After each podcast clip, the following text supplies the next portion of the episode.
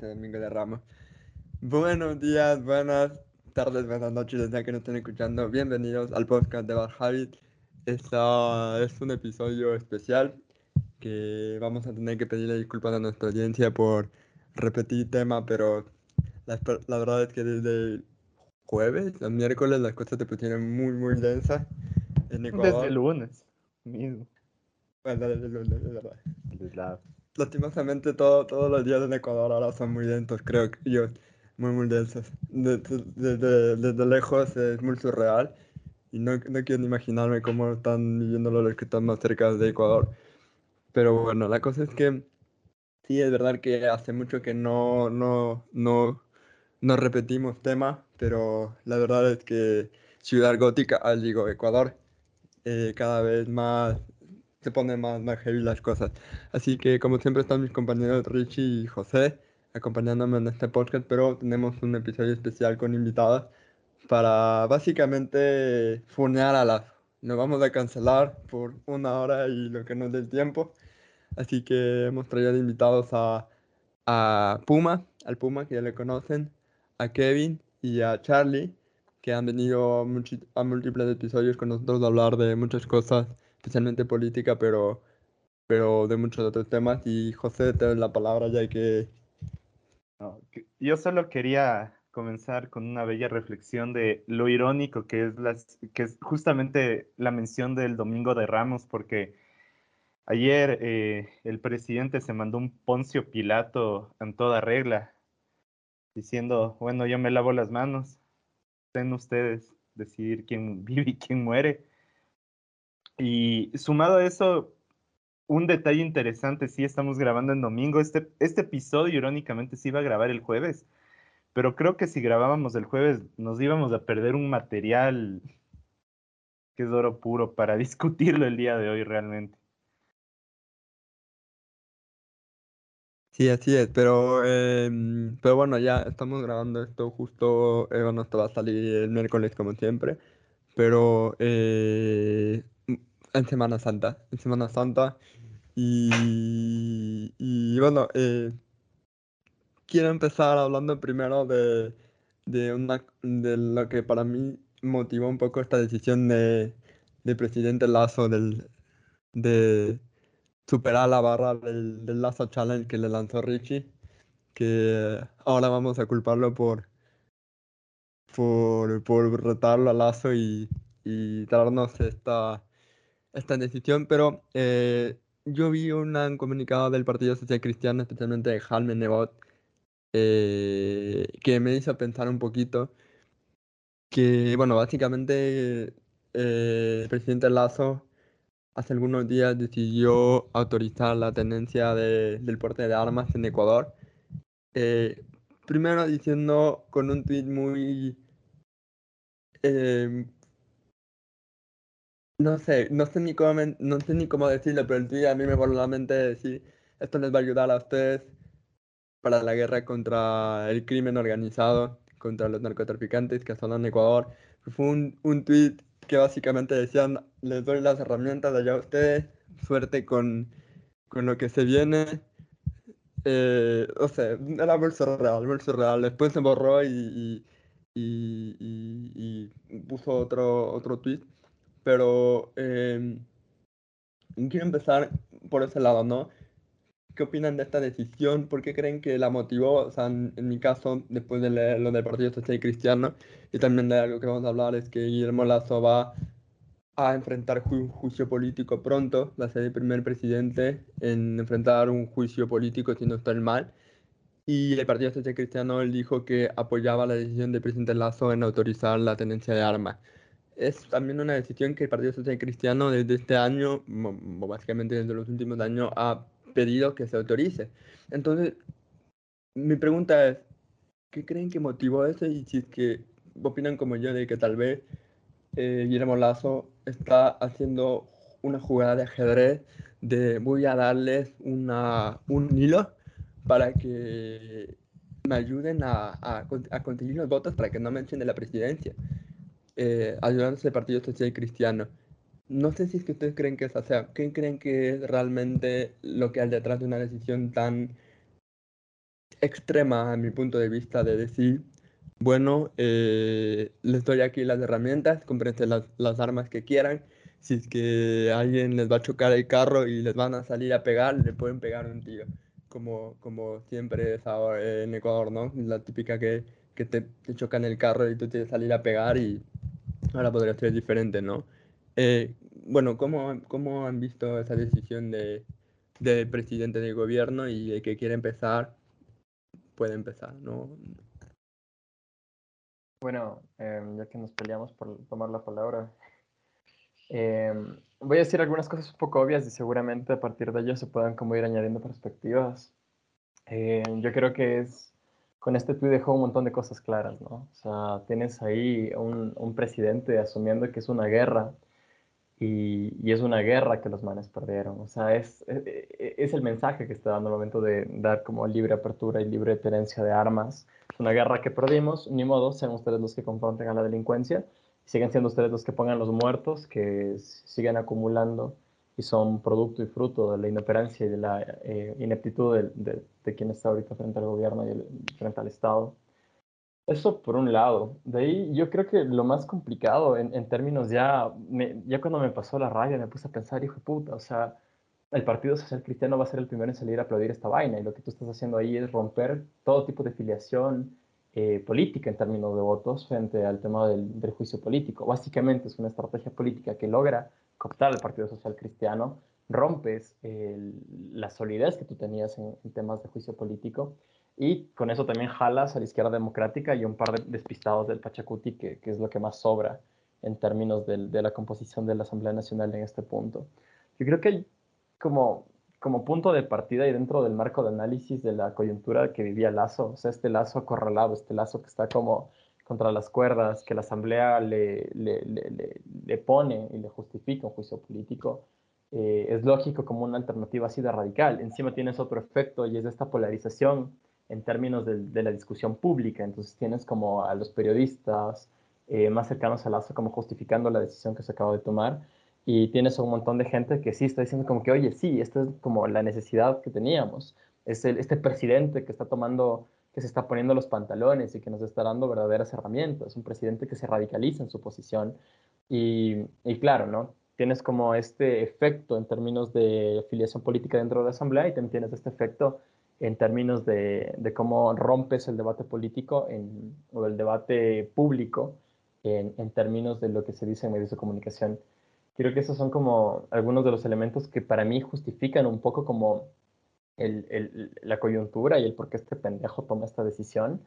Eh, igual trata de romper el, todo lo que se estaba diciendo, tanto a nivel público como a nivel eh, comunicacional, sobre el asesinato de Cherres. Entonces, Chucha muere el más grande eh, soporte del juicio político contra Lazo y de la nada hay como este bombazo y todo el discurso y todo lo que se estaba mencionando pues cambia de dirección y me parece también importante tomar en cuenta eso. Y, pues nada, siempre apelar como este espíritu muy reaccionario de la sociedad ecuatoriana. O sea, estamos en un momento en el que nos estamos cagando del miedo y la decisión que está tomando eh, logra esta ruptura en términos de de, del discurso público, de, la, de este aparente criterio común porque atiende a este temor, atiende igual como a esta necesidad de chucha, salgamos nosotros mismos a linchar a los choros. Entonces, eh, y este es un efecto ideológico cultural que ya se estaba manifestando en, en algunas comunidades. Vemos el caso de Guaranda, vemos el caso de, de, de lo que ha pasado en Cotopaxi, eh, en, en, Imbabura. Entonces, y, y, y, cómo las bandas delictivas responden con amenazas, con, con atentados, con bombas. Entonces, siento que esta es como un poco la, la, la coyuntura y, y, donde el, esta estrategia política como que toma base y se asienta. Pero bueno, me gustaría como escucharla al resto. Yo estoy de acuerdo que es una medida desesperada, pero tampoco creo que, creo que le estamos dando mayor, mayor valor de lo que realmente tiene. Porque, a ver, hay que ir un poco por partes, qué es la tenencia de armas en el caso del Ecuador. Eh, mucha gente piensa que Correa es la que criminalizó el uso de armas aquí en el Ecuador. No es verdad, técnicamente es legal tener armas hay dos peculiaridades en el caso del Ecuador para el uso de armas. La una es que los que otorgan la licencia de uso de armas del Ministerio de Defensa. Entonces, el ejército el que tiene el registro de todos los portadores legales de armas en el país. Lo que Correa hizo más bien es dificultar, dificultar, prácticamente imposibilitar la importación y venta de armas. Él atacó la comercialización. Entonces, yo pienso que eh, es, es, más, es, es, más un gesto propagandístico. Hasta que yo no vea cuál es el proyecto de ley que va a proponer Lazo, eh, eh, no, le, no le voy a tomar a su palabra de que, de que algo ha cambiado necesariamente dentro del país.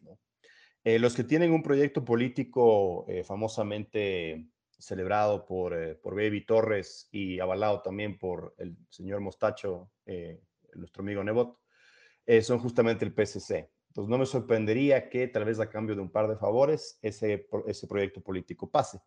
¿A qué se da este tema de, este proyecto político? Eh, cuando eh, Correa criminaliza la importación de armas, muchas tiendas de importadores de armas se quedan sin dinero, eh, obviamente. Y además de eso, la, regularización e importación de todo tipo siempre le ha disgustado muchísimo al PSC, porque su, sus fondos, su base viene, viene de los puertos.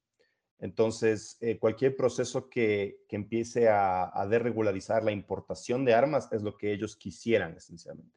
Y también hay un fenómeno cultural, ¿no? No nos olvidemos que Evi Torres es ambateño y Ambato es básicamente lo más parecido que tenemos a Texas aquí en Ecuador. Entonces, eh, hay un factor cultural, hay una élite ecuatoriana eh, que le gusta, ir, le gusta armada, ¿no? Le gusta, si no les gustan las armas a ellos, les gustan que sus guardaespaldas tengan armas. Entonces, sí, el, tema del miedo creo que es la cuestión más importante del, factor cultural aquí. Y, ah, eh, pero sí, yo no creo que, yo no creo que es tan, tan significante aún la medida, porque como digo, no ha cambiado nada. Y hasta que no vea el proyecto político no le voy a creer nada. Eh, lo que sería radical es quitarle al Ministerio, al Ministerio de Defensa esa potestad. Eso fuera interesante. Que pase, por ejemplo, al Ministerio del Interior o al Ministerio de la Justicia esa potestad, ahí sí sería, porque ahí sí sería un modelo más como el que tiene Brasil, eh, donde eh, es todo lo contrario que tenemos a México, por comparar narcoinsurgencias, ¿no? En México la tenencia de armas, la tenencia y porte de armas es totalmente legal. En Brasil es legalizado, ¿no? Eh, no parece tener un, gran impacto en, en ninguno de los otros casos la ley. Lo que el factor determinante, obviamente, son fronteras porosas donde se puede traer muchísimas armas de manera ilegal. Em, según la misma policía, año a año incrementa la cantidad de armas eh, ilegales en rotación en el Ecuador. Eh, parece que la principal eh, frontera de, ingreso es Perú, pero nadie niega que obviamente los, los puertos como Manta y, y, obviamente Esmeraldas en la frontera norte también son factores. Entonces, de que hay armas, hay armas. Eh, de, que, de que hay el interés de usarlas, hay el interés de usarlas. Y de que aparentemente muchos, muchos miembros de la ciudadanía ven, ven la necesidad de, al menos contemplarlo, eh, está claro. Eh, y sí, yo creo que esto responde a un, a un tema de miedo. desde ya, yo, a, mí, yo siempre he sido muy, muy tajante en este tema. Yo soy, yo soy pro armar la mayor cantidad posible de gente, porque no creo que el gobierno se merece el monopolio de, las, de la violencia. Habiendo dicho eso, no creo que ninguna medida tomada por el PSC o creo o cualquier presidente que vayamos a tener va a ser una elección de democratización de la violencia. Va a ser obviamente un club de gente eh, muy privilegiada que van a poder armarse hasta los dientes. Entonces, sí, yo creo que Brasil es un buen ejemplo de lo que puede pasar. Creo que Colombia en los 80 es otro muy buen ejemplo también de lo que puede pasar. Colombia famosamente tiene un sistema mixto donde técnicamente la porta de armas es ilegal, pero armas eh, tipo traumáticas, por ejemplo, son legales, ¿no? Entonces, eh, sí, como que hay tres modelos de los que podríamos aspirar, ninguno es bueno. Uno es México, el otro es Brasil, quizás el más cercano, el más factible es Colombia. Eh, yo no quisiera vivir en ninguno de los países en su punto más violento, México ahorita, Brasil hace una década o Colombia en los ochentas. Pero creo que para allá vamos. Un poco hay que escoger el sabor de la narcoinsurgencia que uno quiere, ¿no? Y em, sí, pero sí, yo creo que es básicamente es, propaganda pura. Es un tweet.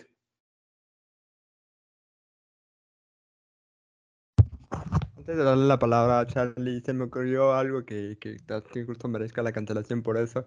Pero me pregunto si es que van a hacer como tipo si es que se legaliza todo esto, el decreto pasa y si es que se van a armar todos hasta los dientes, como cuando dicen, si se legaliza el aborto, todos van a querer abortar. Me pregunto si todos van a querer armas eh, o, o no decir. O sea, tienes que pensar que las armas son caras. ¿no? Una pistola es eh, un ingreso al club. Eh, luego tienes que comprar balas cada cierto tiempo y practicar. Yo tendría mucho miedo a una compra paniqueada de armas aquí en el Ecuador, es decir, ah, Lazo ya lo, legalizó, ya vienen los correístas, compren todas las pistolas que puedan y todas las municiones que puedan. Eso fuera terrible. Porque vas a el dilema del prisionero. Exactamente, es un, exactamente. Es un catch 22 además, porque vas a tener un montón de gente que va a tener un montón de armas, un montón de munición, ninguna intención de entrenarse en ellas. Vas a tener un montón de gente que va a tener un montón de cajitas de balas ahí guardadas en el closet. Ese creo que es el peor escenario y es un escenario muy ecuatoriano. En los 80 pasó. Sí, literalmente. Eh, concuerdo mucho con lo que dice Kevin. Yo, en cambio, no soy del. Yo sí creo en, en, en la máxima beberiana de, de que el Estado es el monopolio legítimo de la fuerza, aunque soy más marxista que beberiano, pero, pero creo que sí. Em, es más, lo que dijo el, Kevin tiene mucho que ver. Hay un tuit de Luis Fernando Torres eh, que subió recién esta tarde, eh, que dice lo siguiente, dice que la tenencia y el porte de armas no se quede en el simple anuncio presidencial Inmediatamente deberían liberarse las importaciones de armas, eliminarse el impuesto del 300% y facilitarse la obtención ágil de los permisos con el cumplimiento de requisitos básicos. Basta que se reformen y se, quede, y se dejen sin efecto los perversos decretos y acuerdos ministeriales con los que se ha tenido desarmada la población civil desde hace 15 años. Y, o sea, el legalizar la tenencia y el porte de armas no creo que es el problema en sí, el problema es el contexto. Es como legalizar las drogas, tampoco es el problema legalizar las drogas, el problema es el contexto en el que vivimos. Porque teniendo un Estado débil, incapaz de producir los servicios básicos que puede tener un ciudadano, como poder, proveerte de un documento de identidad de manera ágil, eh, tener permisos o tener eh, eh, perverso, o sea, tener como estructuras delictivas adentro del Estado que han permeado todas las instituciones estatales y en los cuales tienes carnets de discapacidad falsificados, eh, aumentados el porcentaje de discapacidad para poder eh, comprarse autos de lujo o bienes o no pagar impuestos o ni siquiera pagar la planilla de, del teléfono celular. o sea, ese nivel de mezquindad cuando tienes ese tipo de Estado permeado por el crimen organizado transnacional, eh, es muy difícil que puedas controlar. Entonces, lo que vas a hacer es que probablemente se inunde de armas y hay un montón de armas y el costo de armas eh, al principio suba porque va a haber mucha, mucha demanda de armas por justamente la gente que decía el Kevin que se van a armar hasta las pelotas y no saben, no, no tienen idea de qué están haciendo, qué van a hacer. Eh, pero eso va a bajar en un punto y el costo de las armas va, va a ser para funcional y probablemente va a ser mucho más barato obtener un arma, como era antes. Yo eh, hace un par de días hablaba con un amigo que es de Guayaquil, eh, un compañero de trabajo, y él me decía de Barcelona, no, no, mentira. no sé, no sé, no sé de qué equipo es es fabricante, es cantante de, es cantante y productor musical y, también es profesor. Eh, y el ma me decía que iba a la bahía antes de Correa, iba a la bahía y, al lado del puesto donde él compraba los DVDs, eh, encontraba, tenía un puesto de armas que vendían armas a 25 dólares. Entonces, eso es probablemente lo que va a pasar en, en el mediano plazo. Ahora, el problema es que el contexto de ese 2006-2007 es increíblemente diferente al contexto en el que estamos ahora, en el que el tráfico de armas es parte de un clúster económico eh, de economías delictivas. O sea, hay que pensar al crimen organizado transnacional como si fuera una multinacional. Piensen que es Apple y lo que hace es buscar diferentes nichos de negocios para diversificar su, negocio. Entonces, un nicho es la minería legal, otro nicho es el tráfico de armas, otro nicho es eh, la trata de blancas, otro nicho es eh, el narcotráfico. Entonces, el, el, discurso oficial que vende como el narcotráfico, como si fuera solo una sola cosa, eh, no entiende, lo que te demuestra es que la estrategia de seguridad del, del Estado no está pensado en una forma como un conflicto si fuera de Estado a Estado como si fuera, si el concepto de seguridad sigue siendo westfaliano. Como esto es, si nos estuviéramos peleando con, con el Perú y no entienden que el enemigo es, es mucho más, es, es, completamente distinto. O sea, están peleando contra una empresa multinacional con capacidad de diversificar y que lo que hace y que está conectado internacionalmente. O sea, porque es un negocio internacional, o sea, no es un negocio nacional. el tráfico de armas va de Perú a Ecuador, pero es el tránsito, de Ecuador es el tránsito para llegar a Colombia. No es necesariamente solo el único fin. Entonces, lo que vas a generar es más negocios y más capacidad de crear cadena de valor que al final determinen en mayor ganancia para el crimen organizado transnacional. Entonces, en el largo plazo, lo único que estás haciendo es eh, dejarle más caminos libres a, los criminales para seguir lucrando y para que tengan más incentivos para seguir lucrando y para seguir haciendo daño, porque parte del crimen organizado es necesitar la violencia. Entonces, más allá de los escenarios que todos hemos visto de el tipo que se pelea porque le, le topó el carro al otro carro, el man que, le mete un tiro a la mujer porque le cansó. Eh, hay también escenarios como ¿qué, va a pasar en, la próxima manifestación masiva en el Ecuador. ¿Las guardias indígenas podrán armarse? Y si las guardias indígenas pueden armarse y disparar, los eh, grupos subversivos, antisubversivos, eh, cumbayesenses, podrán hacer lo mismo. Entonces es como... Claramente, entonces estás, lo, único que estás haciendo al final es em, disfrazado de una solución que para mí Lazo no entiende ni siquiera lo que está diciendo. O sea, no, no llega ni siquiera a comprender qué es lo que, la magnitud de lo que puede llegar a pasar eh, si es que efectivamente sucede lo, que, lo que planteó. Eh, estás escalando el, el, conflicto una vez más. Y volvemos otra vez, o sea, por ejemplo, ya, ¿por qué ya no hay matanzas adentro de las cárceles? Porque lo que hiciste es extrapolar el conflicto que había en las cárceles al territorio nacional. Y lo expandiste en mini focos, entonces ya termina por, por, por expandirse y por moverse. O sea, el, el, el planteamiento de, de, seguridad está mal pensado porque está pensado en sentido westfaliano. Está pensado como si esto fuera un conflicto del siglo XIX y, y no, no, no, tiene nada que ver. Eh, entonces, esta es una más de todas las medidas, eh, una más de todas las medidas de, de, del, error de análisis estratégico que está haciendo tanto inteligencia militar como policial como el, como el CIES. Que dudo que el problema fue que el CIES ha sido secuestrado básicamente por, por los militares y por la visión militar de, de, la, de la, seguridad. Eh, eso y una cosa más, como yo no entiendo en qué mente eh, puede caber que por más arma genial que puedas comprarte, por más que tengas una UCI y no sepas usar la UCI, pero el otro tiene un revólver artesanal, y está entrenado porque lleva años tratando de eh, matando gente. ¿Cómo, ¿Cómo a alguien se le puede ocurrir que puede combatir al crimen organizado? Es como, ¿qué tiene que tener en la cabeza para pensar que tiene el chance?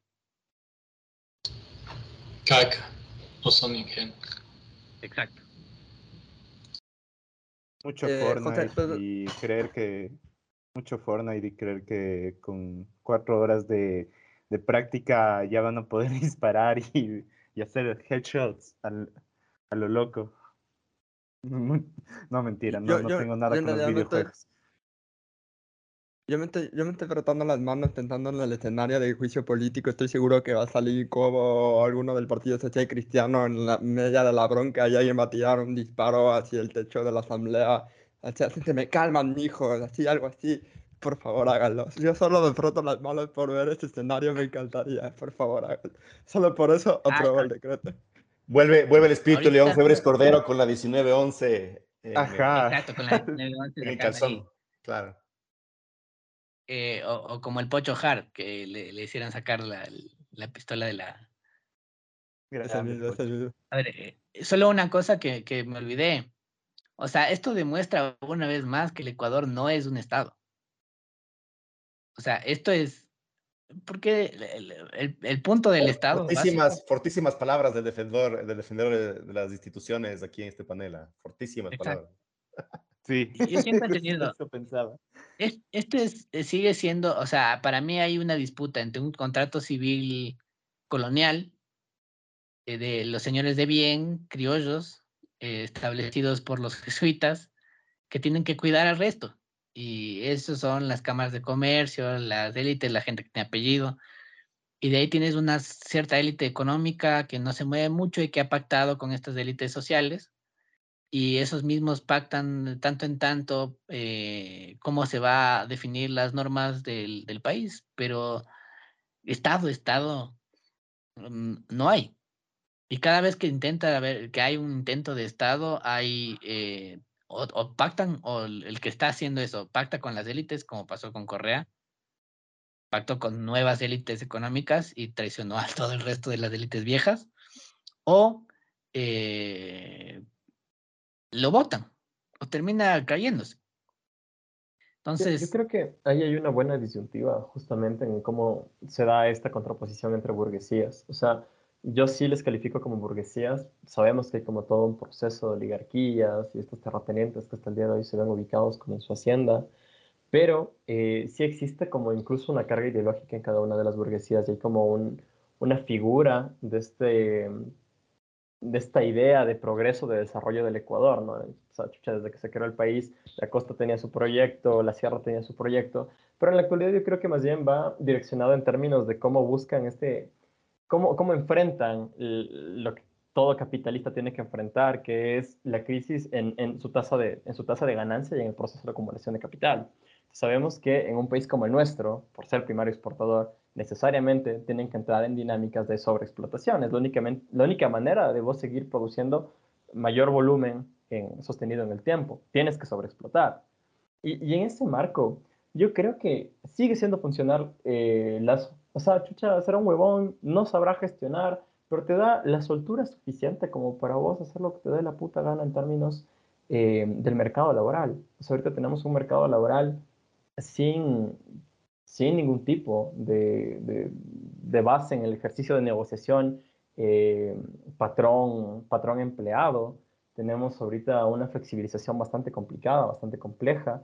Yo creo que esa es como la línea en la que se ha logrado como una suerte de, de, de empate entre las burguesías, ¿no? Tienes esta burguesía muy progre que canta el, el comandante Che Guevara, pero que sabemos que con la pandemia tuvo una caída bastante heavy de, su tasa de ganancia y que ahorita lo que busca es acumular a como de lugar. Ya saben que las siguientes elecciones gana el correísmo. Todos.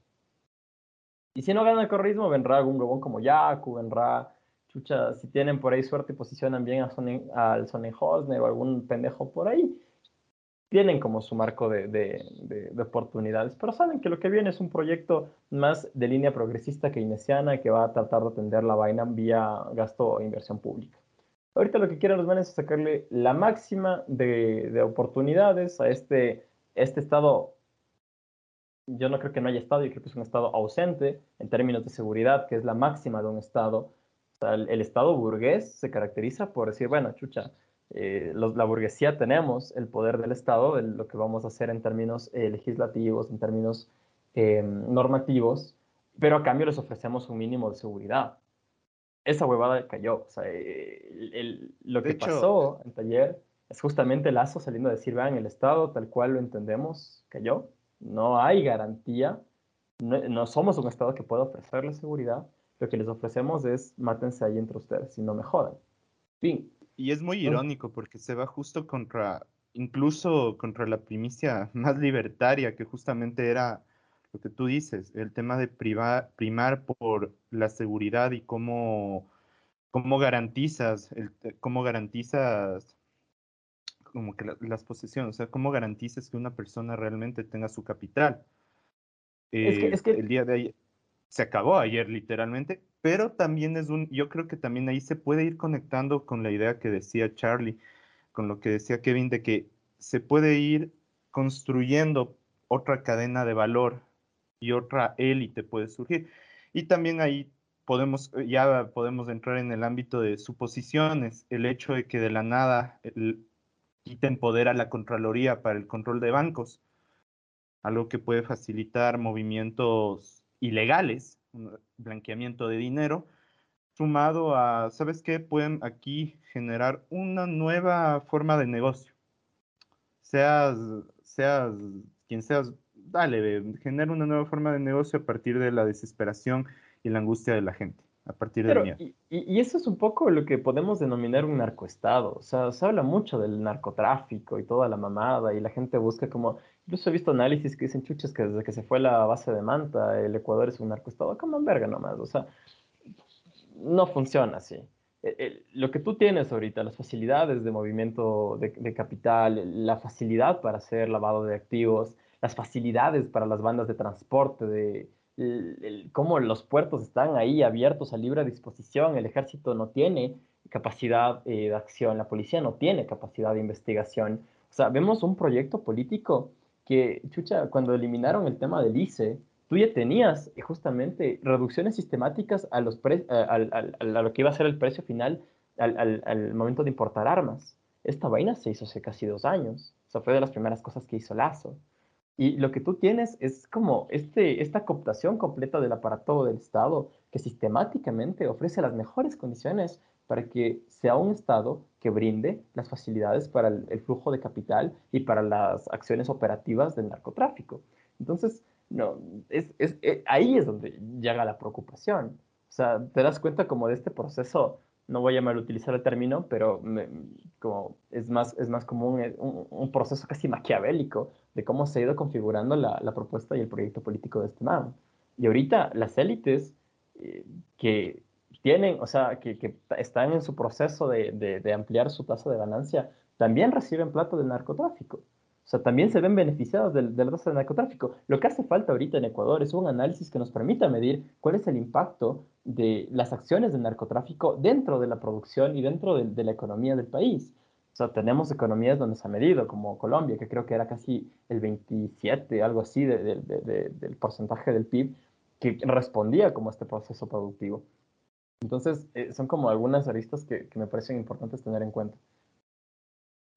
Sí, yo sumaría, mm, eh, perdón, yo sumaría eso, el, el, ángulo también de seguridad, justamente. Eh, asumamos, asumamos la tesina vigente ahorita en el Estado, ¿cierto? Es, es una narcoinsurgencia. Chévere, es una narcoinsurgencia. Un requisito para una narcoinsurgencia es un Estado fallido. Entonces, cuando, cuando se empiezan a promulgar esas ideas de que es eh, el Estado batallando en una, en una guerra contra el narcotráfico, básicamente admiten que perdieron, ¿no?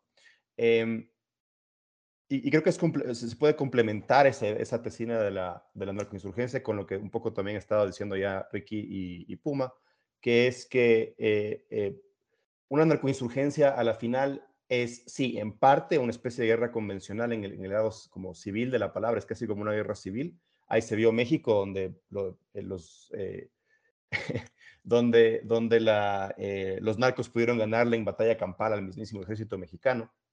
Y sí, puede haber un, elemento así, pero el, otro elemento es eh, obviamente eh, e, economías multinacionales, internacionales, como mencionaba Ricky, que se toman el Estado también desde adentro y escogen cuáles son los ministerios importantes para ellos. En el caso del Ecuador, obviamente, es eh, Ministerio de Ambiente, Transporte y, ah, Agro.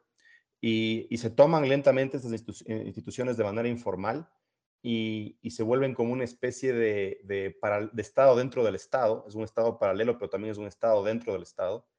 Y ah, lo, lo, complicado de eso es que no, nunca ha existido un Estado que ha resuelto este problema. Los, ah, diríamos, el, ¿cuál, ¿cuáles fueron los primeros narcos? El, el Imperio Británico. Cuando comercian opio a cambio de té, destruyen la economía eh, china desde afuera, generando instituciones de tráfico y de comercio de drogas dentro de China. Eh, ¿Quién perdió en esa guerra? China perdió en esa guerra. Inglaterra ganó. Entonces, no ha habido nunca un Estado que ha, resuelto el problema del narcotráfico una vez que ya está establecido eh, la producción, el tráfico y el consumo. Y por otro lado, sumes este problema de la, de la corruptibilidad de instituciones débiles como las ecuatorianas. Entonces, sí, incluso si eres muy generoso con, la, con esta tesina de la narcoinsurgencia, llévale a su lógica conclusión. El Estado ya perdió, o quizás ni siquiera nunca intentó luchar contra este tema.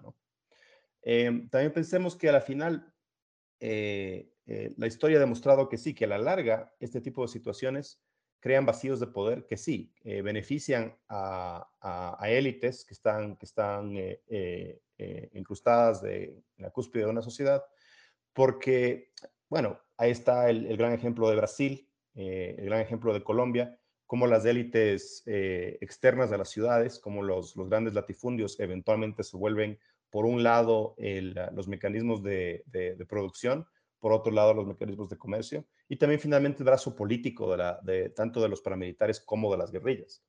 Eh, y también en el caso de México, donde el, el, acceso de puertos es, es, básicamente el punto a contender, porque tienen el mercado de consumo de drogas más grande del mundo, que se llama Estados Unidos. Entonces, sí, yo creo que vamos un poco para allá, vamos a ser como una especie de mini México o mini Brasil no, no se vienen cosas buenas para, para nuestro país a la final. pero lo que íbamos a decir que... Ah, no, dale, José. No, pero es que solo rápido, rápidamente siento a decir como que si este fuera el pitch para hacer una secuela de, de la película de Batman, todo esto y como que solo nos falta elegir qué, qué, qué familia de la élite burguesa del Ecuador podemos matar a los dos padres para sacar el Batman criollo y ya podríamos empezar a, a tener un Batman ahí criollo. Em, eh, pero eh, no sé, em, ¿cómo decirlo? Eh, Richie, porque Richie no participaba mucho. Y quiero preguntarte, salvando distancias, porque también viviste en, una la, la, ciudad que más tiroteos tiene en Estados Unidos, como era Chicago, vivías ahí. Pues salvando muchísimo las distancias, porque obviamente Estados Unidos es totalmente un monstruo en comparación de Ecuador, de lo que es la, la, la tendencia y el porte de, armas y un lobby gigantesco ahí y todo eso. Pero en las partes más cotidianas de, de, de vivir en un país en el que, que incluso el, la semana pasada creo que hubo una, un nuevo tiroteo en una escuela, eh, en Nashville me parece. Eh, ¿Tú crees que podría dar una situación similar, similar en Ecuador? Eh, tomando en cuenta que incluso muchas de estas bandas de narcotráfico en Esmeraldas, por ejemplo, arman a los niños con los que trafican, ¿no? Hubo ese caso que de este niño que, que yo no me importa, la verdad no, no pude seguirla mucho, pero eh, tuvo toda esa polémica de niño que estaba dentro de una banda, no me acuerdo cómo era la onda, pero ¿Cómo lo ves en, en, ese caso eh, de que esas pequeñas comunidades, ¿tú puedes creer que te puede extrapolar a Ecuador? Es eh, complicado, como tú dices, de Ecuador.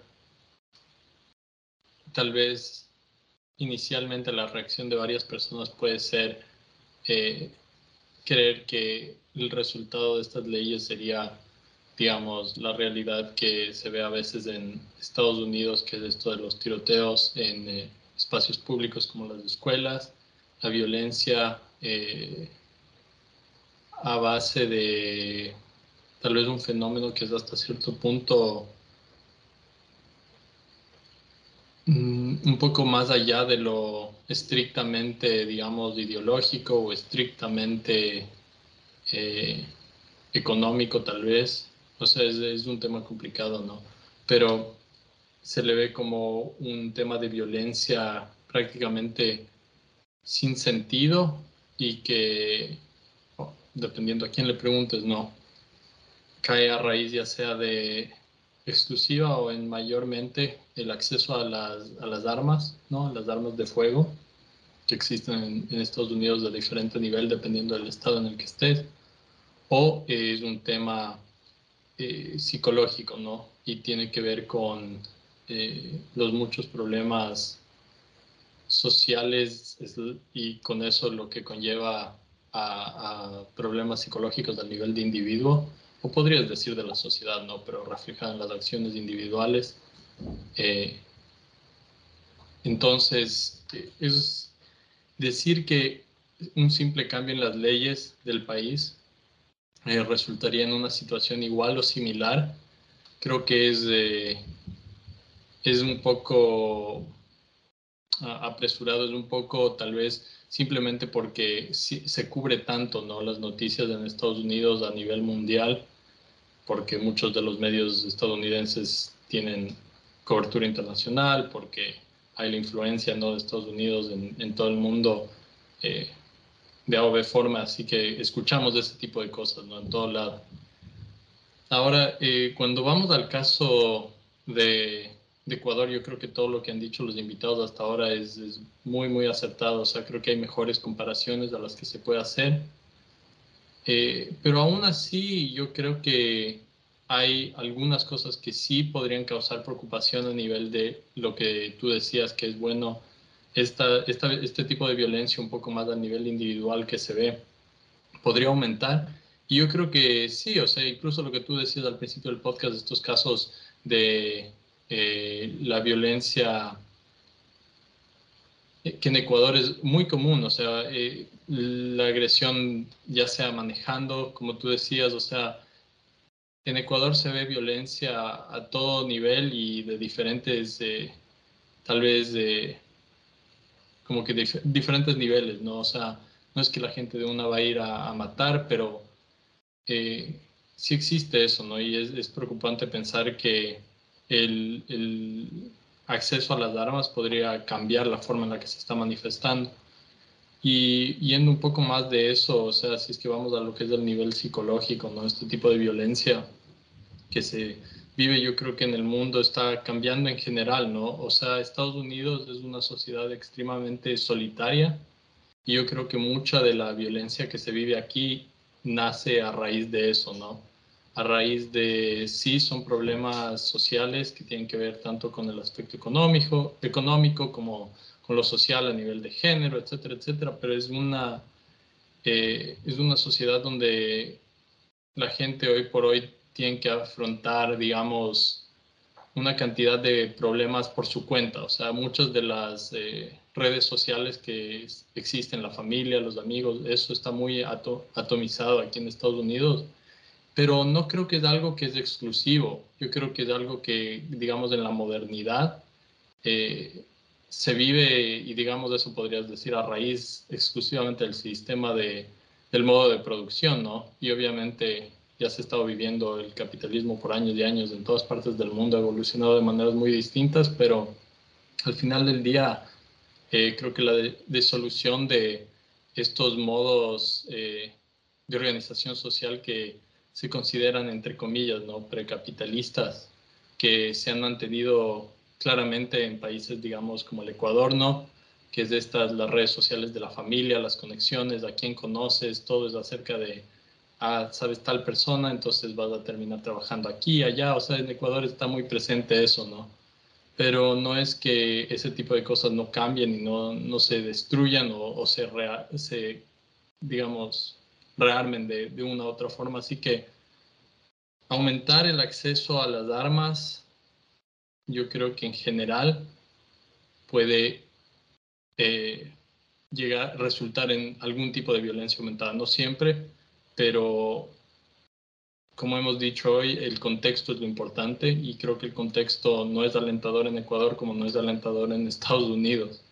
Y ya sea que eso se refleje de maneras similares con estos aquí, los tiroteos en masa que son en escuelas, en iglesias, en cualquier espacio público, o en el caso del Ecuador, eh, serán tiroteos tal vez más organizados, o sea, como decíamos, las bandas eh, del narcotráfico, eh, los grupos insurgentes políticos o ya de un lado o de otro, ¿no? Hay gente que va a tener un incentivo fuerte para usar las armas y al final del día lo que va a suceder es la gente se va a disparar, ¿no? O sea, ya sea aquí de están matando niños en una escuela o en Ecuador están matando niños en una protesta, o sea, al final el resultado va a ser el mismo.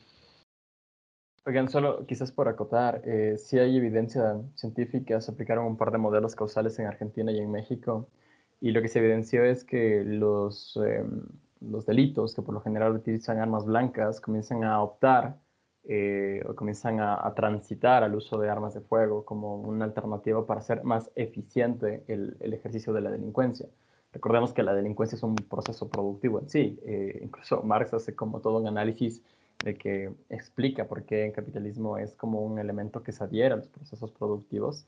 Pero claro, lo que tú estás haciendo va a repercutir a ese nivel. Y, en, en, países como el Ecuador, en el que la propia policía, que es quien, quien se surte, quien tiene como este gran aglomerado de armas, son justamente los que terminan suministrando y los que terminan vendiendo y encontrando mecanismos de comercialización de las armas. Entonces, es como, eso es importante también tomar en cuenta, porque si ahorita, sin ningún tipo de, de flexibilización particular, eh, tenemos ya este suministro, este ejercicio cotidiano de las armas, brother, yo en el 2014 tenía, yo estudiaba en el Mejía y yo tenía compañeros que iban con pistola a clases, o sea, eh, entonces veamos cómo es una huevada que es, está muy adherida en términos de este espacio casi lumpen, esta, estos espacios muy marginalizados, em, y, nada, lo que insistir en el tema de que muchos espacios de conflicto ya no se resuelven con las herramientas cotidianas de, solución, diálogo, puñetes, lo que sea, sino que transitan al uso de, las armas.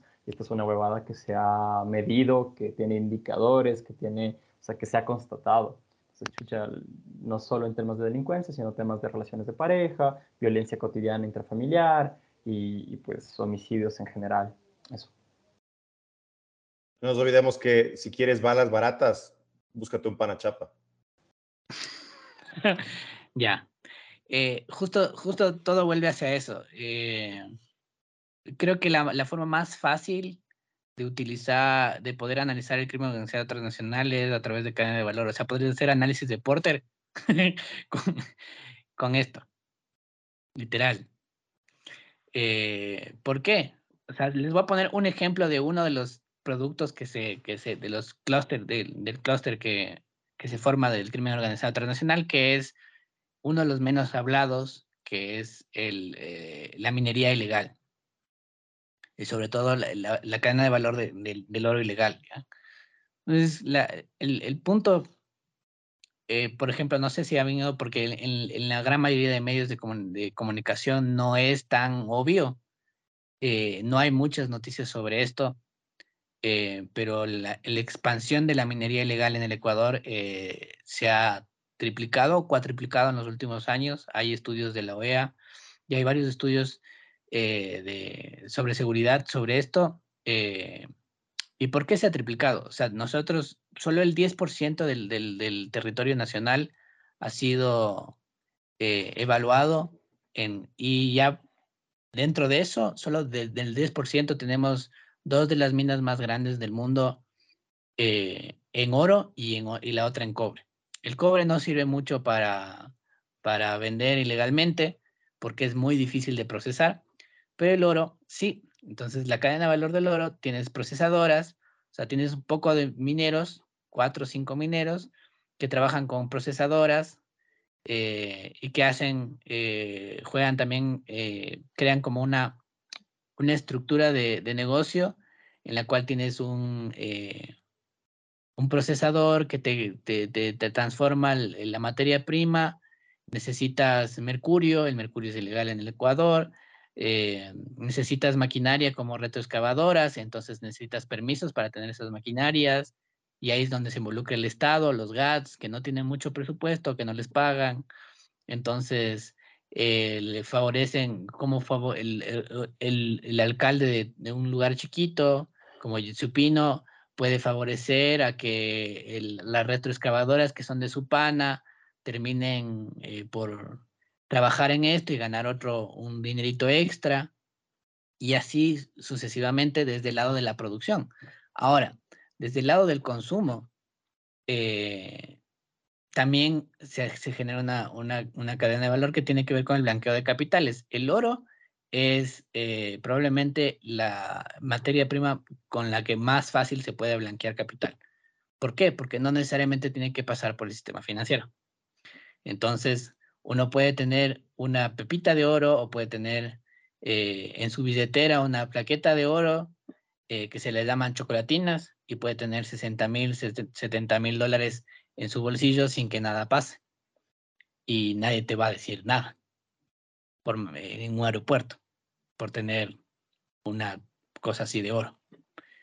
Eh, y, por ejemplo, solo en el Ecuador los datos te dicen que entre el 2015 y el 2019 las exportaciones de mineral de oro eh, aumentaron 27.604% sobre la base del peso. O sea, y hay otros datos como del GIATOC que el 70% de lo que sale del Ecuador de oro es oro ilegal. Entonces, imagínense el anclaje que puede tener. Perdón, cuando dices oro ilegal, quiere decir oro de minería ilegal. Ajá, oro de minería ilegal. Procesado y todo, pero, pero sin, sin permiso alguno. Entonces, por ejemplo, entra en China, dices que va a entrar 100 eh, toneladas de oro. De esas 100 toneladas eh, están declaradas en la aduana 20. Ese es el, el, nivel en el que estamos hoy por hoy. Y tienes material. Y al mismo tiempo, las zonas donde se extrae el dinero son zonas con pobreza por necesidades básicas insatisfechas muy altas. Algunas como Esmeralda superan el 60%. Entonces es obvio que va a haber gente que, haya, que haga minería ilegal. Entonces, el ciclo de, de, de, que una persona se convierta en, en, un, en un parte de eh, un negocio delictivo es muy fácil. Los incentivos le generan, que, que se generan son muy fáciles para que esas personas se vuelvan parte de organizaciones criminales transnacionales. Eh, y eso está favorecido desde la visión en la que, por ejemplo, que el Estado sigue pensando en la seguridad como securitización de los espacios, o sea, poner militares en las concesiones eh, mineras, en vez de desmontar quiénes eh, y pensar quiénes son los que se están beneficiando de la minería. Porque, por ejemplo, también hay desde el otro lado, hay una producción de un discurso anti-extractivo que juega entre las ONGs que lucran de eh, trabajar sobre este tipo de proyectos, eh, tipo Amazon Frontline, Amazon Watch, ese tipo de ONGs eh, que intentan supuestamente, entre comillas, salvar el mundo, lucran y asesoran a comunidades para que se vuelvan antimineros. Pero al final esas comunidades también son parte de minería artesanal y minería ilegal. Entonces, básicamente encubren mineros ilegales eh, bajo la plataforma de el anti-extractivismo. Y se, judicializa y se impide el desarrollo propio de proyectos de, contratos de inversión eh, sobre minería legal entonces hay todo un ciclo de, y eso se combina, podemos eh, a eso meterle, pensarle en relación a eh, la liberación de las armas. ¿Qué pasa si es que en una protesta entre una minera que está en la zona de Buenos Aires y los mineros se comienzan a dar a tiros? O sea, ahí qué, qué, qué hacemos? En territorio, ¿cómo van a controlar si no pueden? O sea, siempre llegan tarde. Cada semana hay por lo menos eh, dos o tres incursiones de, de, los militares en zonas como Buenos Aires o Yusupino, eh, y lo único que encuentran son los sacos eh, y los materiales hechos de, de, la minería ilegal, pero no encuentran nunca responsables porque obviamente son parte también de, del, del lleve. Entonces, te iba a decir, el llegar tarde es a propósito normalmente. Exactamente. Entonces, no es, no es solo, por eso decía que eh, hay que pensarlo como un clúster, porque no solo el, el, negocio de las armas, sino como el negocio de las armas se junta con el negocio de la minería ilegal, se junta con la trata de personas, porque donde hay minería ilegal hay prostitutas, eh, y se junta, y, también gente trabajando como esclavos ahí, eh, se junta con delitos medioambientales, eh, pasivos ambientales que quedan después del uso del mercurio, que nadie se va a hacer cargo porque no hay a quien ponerle una multa por usar mercurio, y etc. y etc. Entonces hay un encadenamiento productivo que se genera ahí que nadie se da cuenta. Entonces, ¿quién es el que hace ese tipo de análisis? Desde inteligencia, desde la seguridad, es la UAFE, hace ese análisis. Pero ¿qué es lo que pasó este año? En el presupuesto general del Estado, a final del anterior año, el gobierno de Guillermo Lazo le bajó un 3% al presupuesto del UAFE. Cuando la UAFE debería ser uno de los organismos con mayor presupuesto para poder investigar y tracear justamente dónde está la plata y cómo se mueve el capital para entender quiénes están dentro de esos negocios y ahí poder actuar. Porque ahí está. O sea, tú tienes que ver quiénes están ahí. Si no es pelearte con, no sé, o sea, la gente que está en la cárcel es, es, la escoria que, que, ejecuta, es el primer frente que ejecuta las acciones, pero las cabezas son mucho más altas. Antes de que vaya Kevin, tú mencionas algo que sí quería tocar ahorita, creo que no tenemos mucho tiempo porque va muy, arraigado a la gestión de Guillermo Lazo y es el, justamente el presupuesto, la inversión que está realizando. Eh, no solo cuánto dinero se está colocando en ciertos sectores importantes como es la salud, como es la educación, que obviamente ha habido un deterioro y sí quería como que conversemos un poco de ese tema porque es bastante notorio cómo se va acabando ese tipo de, de servicios públicos hasta cierto punto sino que también eh, un dato no menor es que hasta marzo debían ejecutar, por ejemplo, 169 millones de dólares y apenas ejecutaron un millón de dólares. O sea, para que vean el nivel de subejecución que puede llegar a tener el Estado en la actualidad y la falta de operatividad que también existe. Y no solo a nivel de educación y salud que puede ser golpeado, sino incluso a nivel de seguridad. Ahora sí bien, dale. Eh, bueno, más o menos ya por lo que tú estás diciendo. También eh, una cosa que a mí se me hizo brutalmente irónico del tweet de Lazo es, eh, vamos a contemplar, vamos a generar un proyecto de ley, o no me acuerdo bien cómo es la gramática, pero aparte, en el mismo tweet que menciona eso, menciona estados de emergencia en, en Durán, en San Borondón, en Santa Elena. Entonces, para mí es, es, chistoso. Es, la, la, ironía más refinada de un estado que te, que te ofrece una libertad que al final va a ser sumamente eh, eh, tipificada a un grupo de élite de, la, población. Recordemos que las armas eh, en este país siempre van a ser caras, al no ser que sean ilegales. pero por otro lado te hace la restricción máxima de, libertad que te puede hacer el Estado. En un tweet, o sea, para mí eso es como la, el, resumen perfecto de esta, de esta cuestión de las armas. porque incluso, incluso si es que nos liberalizamos un montón, es que somos más liberales que Brasil en, el porte de armas, no va a cambiar la estructura de poder y el acceso a la violencia. Lo que, lo que se va a acrecentar más bien son las instituciones paralelas al Estado que ya existen. Eh, mencioné, claro, el, el, sí, por un lado, el, ese, ese, ese, ambateño blanco a lo Baby Torres eh, con su, cinturón negro de karate y su 38 en la, eh, en, en, la, en, la, en la funda es, es una visión de una persona que puede tener armas, ¿no? pero también hay que pensar eh, los guardias de seguridad, o sea, todo, todo el sistema privado de seguridad, cómo se van a beneficiar de esto. Entonces terminas con un montón de, estructuras paralelas a la población que incrementan su acceso a la violencia eh, y eh, a, la, final es, es, una, es un atrincheramiento, por un lado, de la, de la falta de institución del Estado, pero también es una eh, un afianzar de la capacidad de ejercer violencia que tiene el Estado. Entonces, ese, ese tuit es así como el, el, el, meme más, más maldito que se, que se pudo haber dado en, en, todo, en toda esta experiencia. por un lado, toma, toma esta pistola, mijo. Por otro lado, eh, no conducirás después de las nueve de la noche porque te vamos a disparar, ¿no? ¿Hiciste acuerdo del video de esos manes en el, en el edificio de las, creo que en las 6 de diciembre, no sé si vieron, que les dice que baje el volumen y le van a sacar la puta al guardia. Ya, o sea, e, e, esa es la ejemplificación de qué pasaría si esos cojudos tuvieran un arma. O sea, pensemos un segundo qué, qué tipo de situación tan, tan absurda tendremos en ese momento.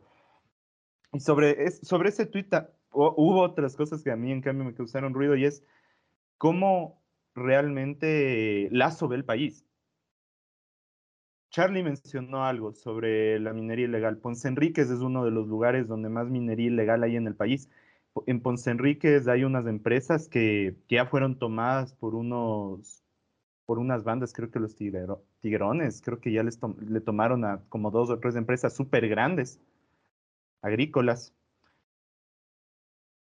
Tienes Ponce Enríquez y tienes Esmeraldas en una situación no sé si es que se puede hablar de peores o mejores realmente cuando, cuando estamos en, Ecuador, pero tienes una situación mucho más violenta, que requiere mucho más control estatal.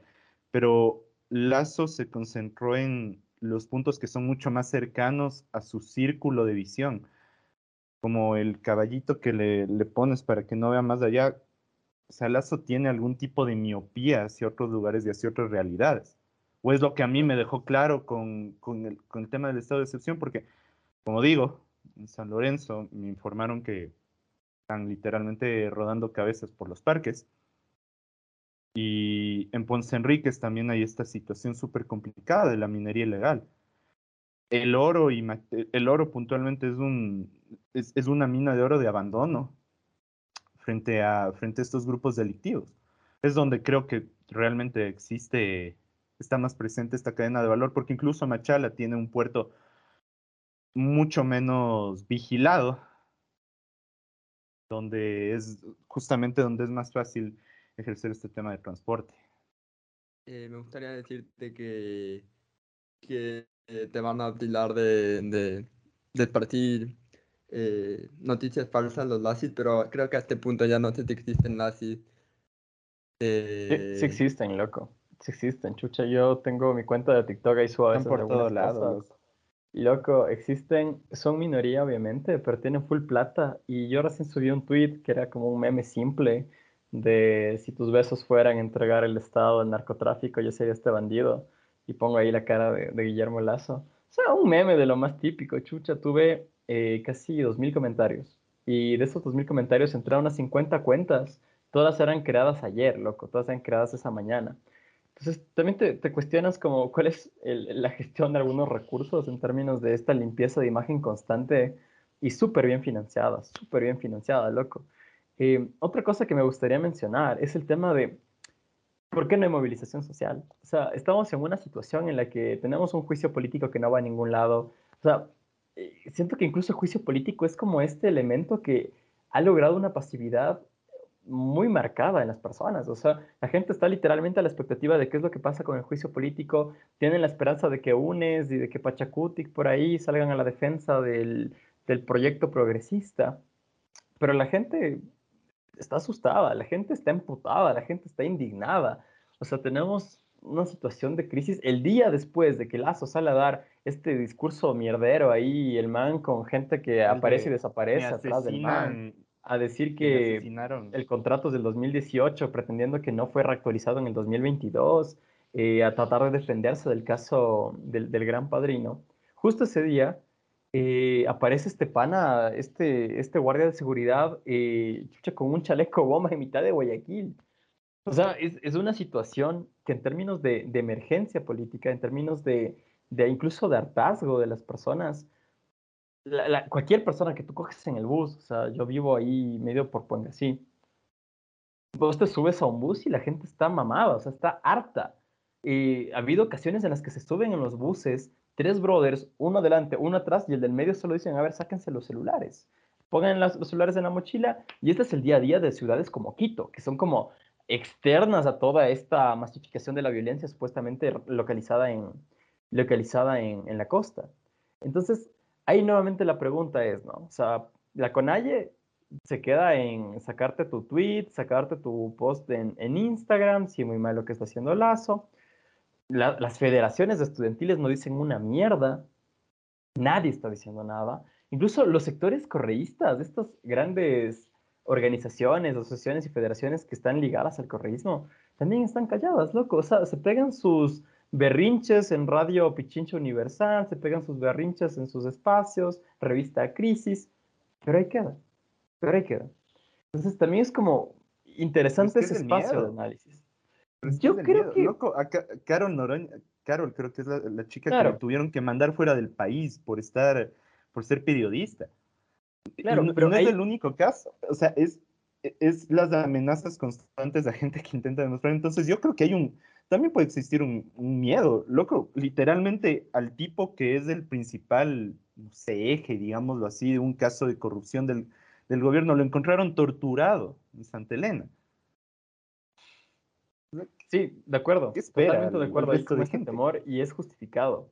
Sin embargo, eh, ahorita el, enemigo, el, más que el enemigo, el, sujeto que está estorbando la capacidad de acción del Estado, la capacidad de acción de cualquier tipo de política pública, la persona que está nutriendo y alimentando la espiral de violencia, la persona que está generando las condiciones materiales y subjetivas para la violencia, es este hijo de puto de lazo. O sea, desde la señora que vende los motes ahí en la marina, en el playón, hasta el pana que se sienta en la flaxo a estar ocho horas en su cubículo, tienen capacidad de análisis y identificar esta vaina.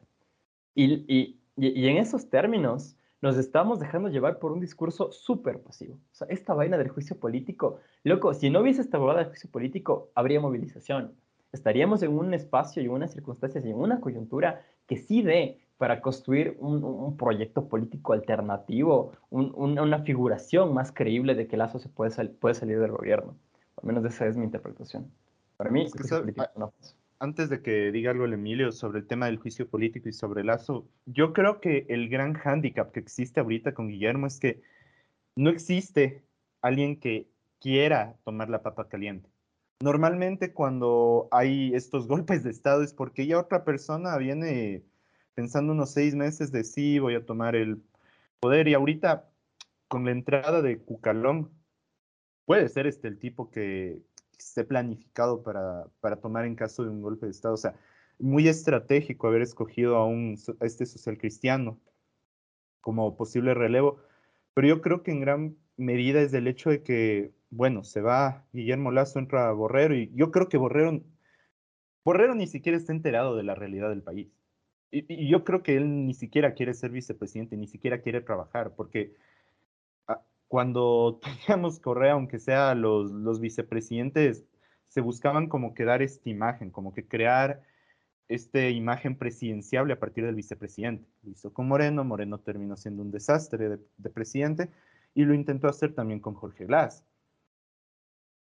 Pero con Borrero no, no existe esto porque al menos no le interesa.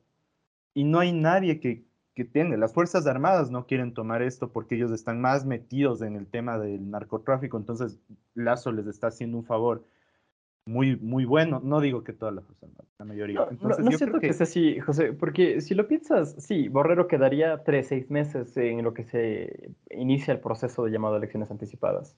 Borrero lo que quiere es poder ajustar los procesos eh, comerciales que tienen con el proyecto El Coral, hay algunos otros eh, negocios y empresas grandes que están vinculadas justamente a este huevón. Eh, yo creo que sí, el correísmo, Pachacuti, que están como ansiosos más bien por tomar la batuta y por demostrar o por pretender eh, plantear como una alternativa. Las Fuerzas Armadas no creo que se metan, porque el correísmo les enseñó que sin tener que meterse a los golpes de Estados Armados, los manes pueden sacar una buena tajada y tienen capacidad de negociación. Esa fue la lección del correísmo. Entonces, más bien, en este, en este punto, yo creo que es, ¿qué es lo que a la burguesía le conviene? Lo que decía al inicio, la burguesía sabe que de Lazo puede sacar una tajada importante en términos de cómo están las condiciones reales, en, en términos de las relaciones de poder en los espacios del mercado laboral, como también en espacios de mercado, eh, llamémoslo más, más, de, eh, más clandestinos, como viene a ser el tema de la violencia. José, te vas a dar el gulag por interrumpirme. Así que el próximo episodio, cinco minutos menos de intervención, no es mentira. Eh, eh, quiero decir, em, se me olvidó la idea. Ay, que era. Ah, mierda. El caso es que eh, me gustaría seguir darle tiempo para seguir debatiendo esto, porque podríamos pasar horas hablando de, de cómo, cómo, o sea, todo lo que se ¿De, ¿De qué debate hablas, loco? esto, todos estuvimos de acuerdo. Nadie ni siquiera el hecho de que Marx era pro armas. Literalmente. Todos debimos haber tenido esta discusión con unas Kalashnikov en las manos. Ahí hubiese sido debate. Hermenéutica, hermenéutica. no puede. Hermenéutica, Sí, eso, siglo XIX. Faltó hermenéutica en este huevo. no. Eh, de- pero bueno, eh, eh, eh, ah, ya me hicieron- ah, no, ya me acordé de la idea que iba a tener al principio, era que cuando hablaban de Borrero, yo creo que Borrero, a Borrero le compraron un software de inteligencia artificial y lo creó una inteligencia artificial y por eso no, no, no lo pueden pasar muy presencialmente porque no, no pueden mostrarlo No, físicamente. si fuera una inteligencia artificial fuera más funcional. Te doy mi cabeza que una Es inteligencia que, es que no artificial tienen plata, les tocó que comprar una chafa pirata. Ah, sí. Pasantes, pasantes. Consiguieron pasantes para armar pasan- la IA, tiene sentido. Pasantes de comunicación de la ULA. No, no, mentira. Eh, Sí es eh, posible, me- loco. Sí es posible. Eh, me encantaría, como les digo, eh, alargar un poco más esto, pero lamentablemente no puedo, así que voy a pasar a la pregunta random de esta semana, con una pregunta muy interesante para destensionar todo lo que hemos hablado hoy. Y les voy a dar un ejercicio de ponerse en los zapatos de, de estas dos opciones. La primera opción, son presidentes de un país y están en una crisis y les toca enfrentar dos opciones. ¿Prefieren enfrentar un juicio político por peculado o que le enjuicien por intentar sobornar a una estrella porno? Adelante, ¿y que quiera, y que quiera empezar? El peculado, loco. No tengo, no tengo que explicar por qué el, el otro tema creo que destrozaría mi imagen y si... Y, y en el supuesto del tema de la estrella porno, el tipo debería ya pensar seriamente en no volver a lanzarse. Aunque seguramente tal vez hay gente que dice, bien, mi futuro presidente. Ese, es el tipo de acciones que yo que apoyo. Debe haber cojudos que piensen así, así que... Pero creo que prefiero el peculado realmente. ¿Por qué, ¿Por qué sueñas tan bajo, loco? Sé como Berlusconi aspira a ambos. Claro. ¿Por qué, por qué querer ser Lazo, eh, Trump o Netanyahu cuando puede ser los tres y ser reelecto Sí, dos veces? Sí, justo pensé en Berlusconi igual. Eh, sí, es más divertido, es italiano encima. O sea, es, es como, o sea, hay, hay más cosas divertidas ahí. Con lo de Trump, no sé, o sea, le sirvió, pero el contexto de Estados Unidos no es el mismo contexto. Eh, Estados Unidos está ya en, en la decadencia del imperio, ¿no? O sea, es la incapacidad. ¿Cuándo ve la decadencia? Cuando ya no tiene capacidad de controlar su propia política interna. O sea, la base de los Estados Unidos es que la calidad de vida era estable. O sea, que las cosas subían muy, muy poco y que uno podía vivir con eso que, te pagaban de sueldo, ¿no? Así tendrías que trabajar dos o tres trabajos, pero vivías. Eso ya no está pasando en los Estados Unidos. Entonces, eh, eh, este es el momento en el que ya Estados Unidos internamente deja de, ser potencia y es eh, ya los ciudadanos norteamericanos van a pensar mucho si es que les importa la guerra en Ucrania, si es que me sube el precio de la gasolina. Entonces, ese cambio que es, es, es brutal y te demuestra que, no sé, o sea, cada vez para Estados Unidos ser el policía del mundo y hacer su rol de el, el hegemón dentro del sistema va a ser muy, muy, muy complejo.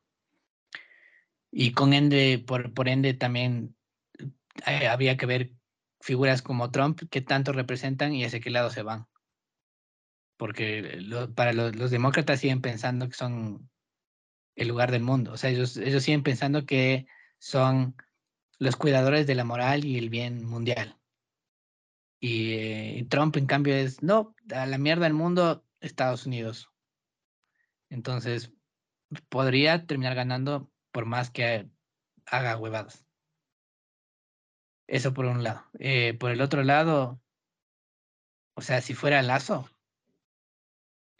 mi, mi recomendación de Lazo, y para mí eh, lo que tendría que haber hecho después de la, de la pérdida en, en las elecciones era llamarle a Nebot, llamarle a Isa y llamarle a, a Correa y decirles, vean, esto ya es un gobierno de transición, pactemos cuatro cosas, me voy a mi casa en seis meses, llama muerte cruzada, pero pactado entre todos y ustedes solucionan el problema. Vayan y vean.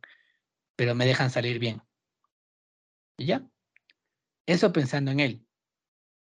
Pero aparentemente no tiene ni siquiera, ni siquiera la capacidad de pensar en él mismo.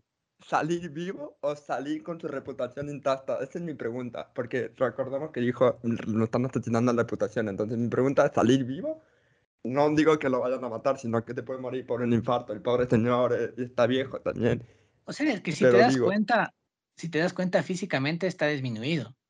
O sea, tiene mucha más papada, su cara está hinchada, se parece más a, a, Lord Sidious cada día más. señor Burns. Sí, pero no, está, está muy gordo para el señor Burns ahorita. Entonces, la pregunta que debía haber hecho es quién está más acabado, si Guillermo Lazo o Joe Biden.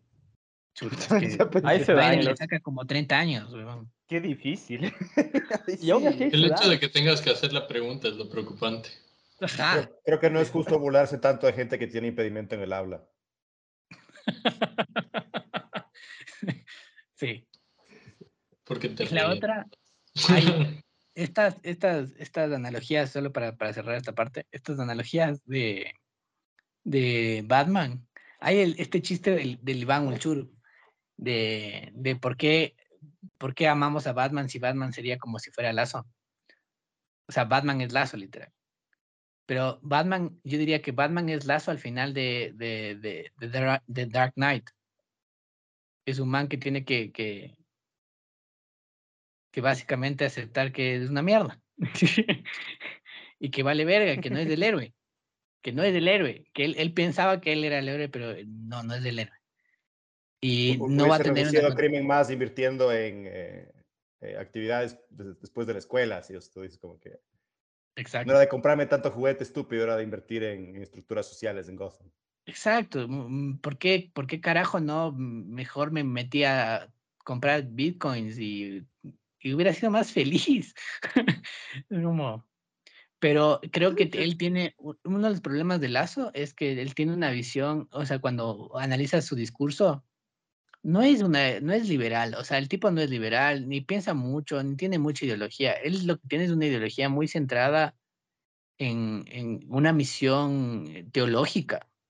O sea, él siente que eh, su misión es hacer del Ecuador un lugar mejor desde su marco que es el Opus Dei, claramente.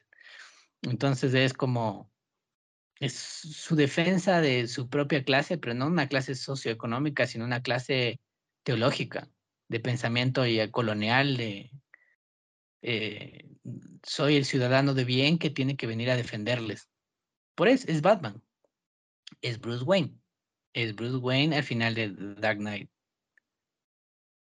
Y el crimen organizado es básicamente la demostración de que Batman falla. Y de que el sistema colonial está ahí, está presente. Está muy, muy, muy, muy presente, a pesar de que hemos creído en esta fantasía llamada democracia representativa liberal, eh, y que nunca, nunca ha abandonado la estructura primaria de, de lo colonial. Eso, creo que esa sería mi conclusión. Por favor, voy a dejar el tweet de Twitter de Charlie para que lo cancelen a él, no nosotros. Pero no, va a hacer, no me voy a hacer cargo de esas declaraciones ni voy a aguantar a los trolls que van a ver. Porque a Lucho ya lo cancelaron por ese chiste que no sabía, pues me parece una genialidad, ya ahora lo sé. Pero lo voy a cancelar a Charlie, no a Javi. Así que, gracias. Eh, que, que, que queda alguien de contestar la pregunta que hice y ya podemos porque me duermo. Honestamente, estoy disfrutando mucho la conversación, pero son casi las tres y media de la mañana. como ustedes decidan, ser Batman o ser Lazo. Digo, ser Trump o ser Lazo. yo la verdad me decanto más por, por ser Lazo eh, en, ese, en ese terrible escenario que has puesto, Emilio, déjame maldecirte. Eh, sin embargo, creo que, creo que Lazo siempre tiene como esta esta oportunidad de afianzar los, los, los principios más liberales y más, más de burguesía y más conservadores. Yo creo que el man podría ahorita llamar a llamar al tema de la muerte cruzada, pegarse sus, sus, buenos, eh, sus buenas reformas vía decreto y, e imponer la, la gran utopía que los libertarios en Twitter eh, dicen que, decían que Lazo podía como generar. Creo que este es como el gran momento de Lazo para demostrarnos cómo se maneja un Estado desde estas, desde estas premisas, desde estas políticas públicas de, de, de cartera. Eh, entonces, nada, sería como mi respuesta. Chucha, solo la próxima vez que nos damos las caras sea una mejor situación. Yo sí le guardo como cierto pesimismo a lo que está pasando en el país y, y ojalá, ojalá, en realidad, eh, si sale juicio político, pues que, que bacán. Si no, yo creo que sí va a hacer falta procesos de organización y de movilización que, que empujen a los diferentes eh, poderes del Estado a, a, pasar un proceso de transición. La, la, vaina es insostenible el miedo con el que la gente está viviendo es insostenible y, vivir de esta manera no es, no es humana. Decía en una película que, me que amo y seguramente ustedes cachan, que es Blade Runner, eh, el, el, esclavo es aquel que vive con miedo. La única ¿Vives con miedo? Pues nada, brother, eres un esclavo. Eres un esclavo justamente de las circunstancias en las que estás, en las que estás envuelto y en esos términos el miedo eh, como, como, como, como política de Estado me parece altamente preocupante. Eso. Me encanta que buscaste esperanza en una distopia. Por supuesto. Golazo, golazo, golazo. Sí. Oye, Ricky, antes, tú puedes responder más que... No... Mejor responde, ¿cómo, ¿cómo sabías que Lazo iba, iba a superar el Lazo Challenge en menos de dos años? Ya, Fue un, en... un análisis calculado, es muy complejo explicar aquí, pero te puedo poner mi, y aparte ya lo explicó la, el, el, podcast pasado. Tus tablas están en Excel 98, es lo que yo escuché. Ajá, sí, prácticamente. Ya, o sea, te, te, te, mandaría todo, loco, pero no sé. Es, es muy complicado. No, no quiero aburrirte con esas cosas. Tú solo disfruta el episodio. Me encantó, me encantó, cuando compartiste la tabla natal de Marx, estuvo bomba también. Ah, sí, es. Súper. Algo fue por ahí, le pregunté super, a las hojas de té, la verdad. Avanzadísimo. Me lo dijeron. Estaba haciendo un té hecho con las páginas de Capital y, y ahí me apareció. Oigan, oigan, para cerrar, para cerrar bacán, o sea, solo digan como cuántos meses le dan al gobierno de las o si termina. Yo, yo, yo digo creo que va a terminar. Yo digo que termina. Yo creo que termina. Termina, termina destruyendo el Ecuador y termina. Eh, no, no, me pregunten por qué, pero los militares creo que ya hablaron de este tema. Y sí, se va Lazo y entra Borrero. Si es que me, me, me obligan, me obligan a... que estamos de abril. Un tiempo, loco. Septiembre. del mes. No, yo le doy hasta junio nomás. Septiembre se está posicionando Borrero de una u otra manera. El regalo de cumpleaños del si Es que no se muere antes, no todo. Borrero, presidente. Viejo, claro. Muy, hay, hay, que pensar o sea, que también se podría estar muriendo Borrero, ¿no? Pero, Claramente. De, descar descartan a muerte cruzada todos, entonces. ¿No creen que lleguemos a una muerte cruzada? Eh, creo que el mecanismo va a ser la muerte cruzada. O sea, creo que el, ante, ante ciertas revelaciones que se pueden dar en el juicio, que va a ser muy rápido, ¿ah? O sea, Trump va a ser enjuiciado oficialmente 2024, así va, va, va de largo. Pero la justicia ecuatoriana cuando quiere es bien efectiva. Entonces yo creo que el proceso judicial como tal unos 30, 60 días. Uh -huh. eh, yo creo que durante, en ese proceso, como decía Charlie, ya debe estarse pactando con los otros lados, si es que acaso alguien lo está haciendo. Y uh, un poco los militares ya, ya se reunieron y dijeron, bueno, como que estuvo divertido mientras duró, pero hasta aquí nomás, ¿no? Y sí, yo creo que septiembre. Yo creo que antes. Yo antes. creo que antes. El juicio Póngame, político... póngame. El, el, el, juicio político tiene que terminar en 45 días más. O sea, yo creo que en, eh, en mayo se resuelven. Hace un mes yo pensaba que no había chance alguna de que la muerte cruzada pasara porque la gran mayoría de asambleístas no quieren irse a su casa, básicamente.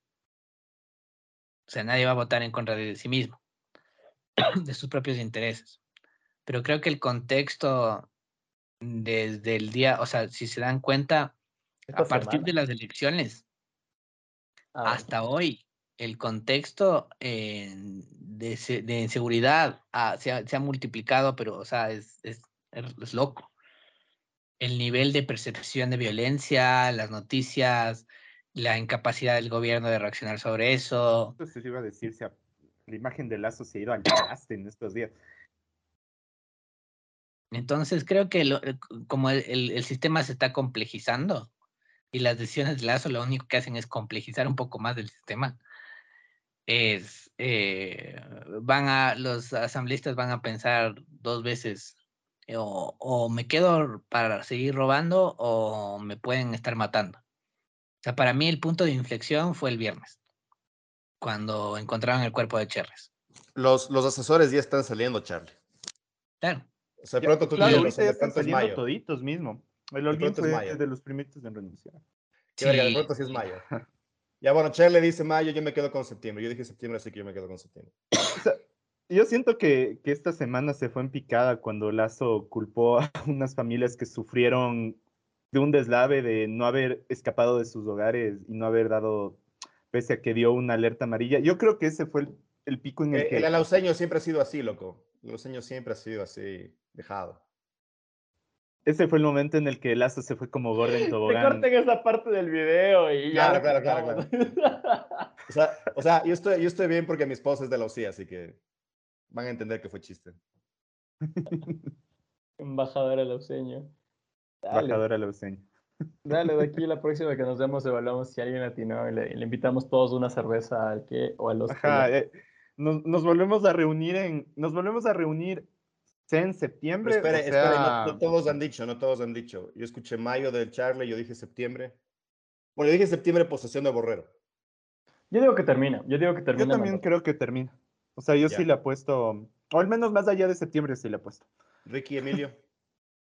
Yo, Yo creo que la inteligencia artificial de Borrero decide en mayo, agosto, decide, ¿saben qué? No puedo gobernar porque soy una inteligencia artificial manejada por Un solo mes de muy Emilia, barata. tienes que... Así que convoco elecciones, convoco elecciones. Yo ¿Pero creo que sería lo más sensato, honestamente, convocar elecciones. O sea, que no acaba el año, vos dices. Sí. Es muy Ah, amplio, solo de elecciones. Buscar un nuevo presidente que sea Correa, que sea Nebot, que sea y que venga. Pero yo no sé si Borrero. Es que yo es que Borrero no, no ha hecho nada, o sea, es como que. Un se buen me veía a la mente como que el es. vicepresidente más inútil de la, de la historia del- de, que yo vivía, de la historia política de Ecuador, era Palacio. Y, y me parece que Borrero es más inútil que Palacio, en todo el sentido de la palabra. O sea, no, no entiendo qué, qué haría ahí. O sea, qué pinta ahí. Eso lo hace un buen vicepresidente, Emilio. Tú dices, tú dices que está inepto que convoca elecciones y nos anexa de una a Perú y nadie va a entender cómo. Así va a ser como que hice el papeleo y no sé, ahora. Ahora somos Perú. Yo loco. sigo Es Oye, yo sigo con mi esperanza de anexarme a Sería Disney, loco. increíble, sería increíble. Así que como- eh, hasta qué intervención de él política de estar haciendo algo como vicepresidente y solo se me ocurre la del famoso episodio de la, de la boda en la, en la catedral que fueron votando a todos los, los mendigos que estaban ahí para traer la imagen del Ecuador turístico y aquí y ahora el ¿Cachas, Ecuador cachas lo irónico que es de eso? Pasamos de, pasamos, nosotros nos imaginábamos que el man en serio decía, vamos a llevar Ecuador al mundo con esta boda, pero realmente fue una advertencia. Ahora Ecuador e- era una advertencia. Verán que vamos a ser conocido Ecuador, así que disfruten de estos lapsos de, disfruten de lo último del centro histórico turístico. A partir de nuestro mandato ya va a estar en palabra de todo, pero no por la buena causa. Yo le voy a que tirar una última el republicano porque- murió en esa boda, básicamente. Exacto. Ya, Ahí está bien. enterrar. le voy a Hubo, tirar- hubo dos le tipos va- de entierro esa noche. Claro. Duró lo que Yo de voy a tirar- Secret.